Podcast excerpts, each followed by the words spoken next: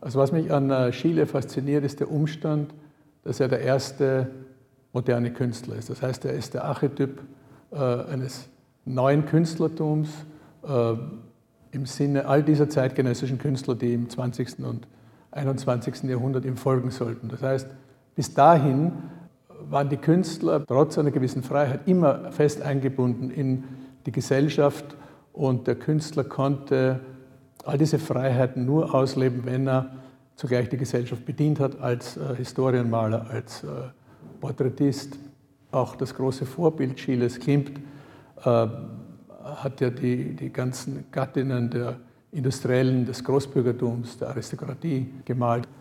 Man darf nicht vergessen, im 19. Jahrhundert äh, herrschte immer noch eine große Sexualfeindlichkeit. Erotik wurde unterdrückt und als verbrecherisch in der Öffentlichkeit bezeichnet.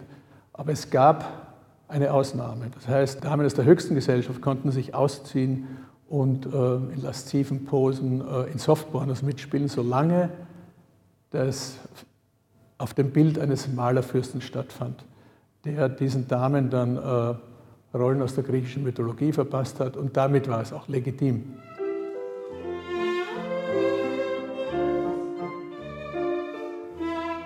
Schiele bricht mit dieser Tradition. Er hat damit nichts zu tun. Er muss seine Arbeit nicht rechtfertigen. Er ist der erste völlig autonome Künstler.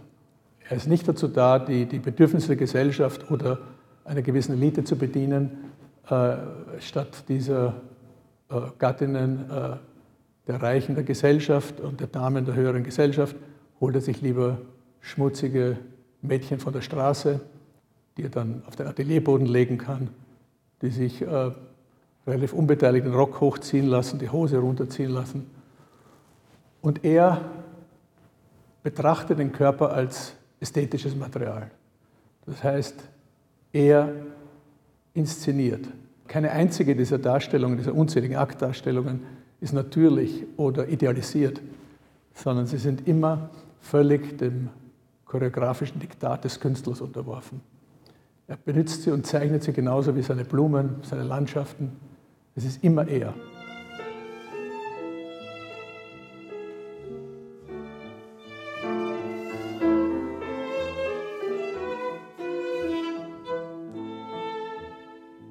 Ja, Schiele hat sich auch sehr für Kinder interessiert. Es gibt äh, ein paar ganz äh, aufregende, wunderbare Kinderbilder, die er gemacht hat, sehr nüchtern und eigenartig. Die, die, die Kinderdarstellungen, die wir kennen aus dem 19. Jahrhundert, sind ja vollkommen anders, idealisiert, verkitscht, äh, süßlich. Er macht das nicht. Das erste Mal sehe ich Kinder dargestellt komplett roh und nüchtern. Wenn ich sage roh, meine ich neutral. Ja?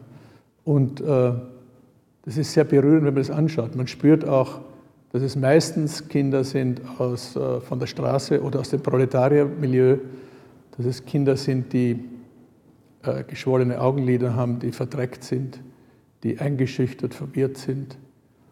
Und äh, in den Zeichnungen sieht man aber, dass er diesen Kindern eine Würde gibt. Und äh, auch das ist neu. Also diese Art der Darstellung der ehrlichen, offenen Darstellung gibt es bis dahin in der Kunst nicht.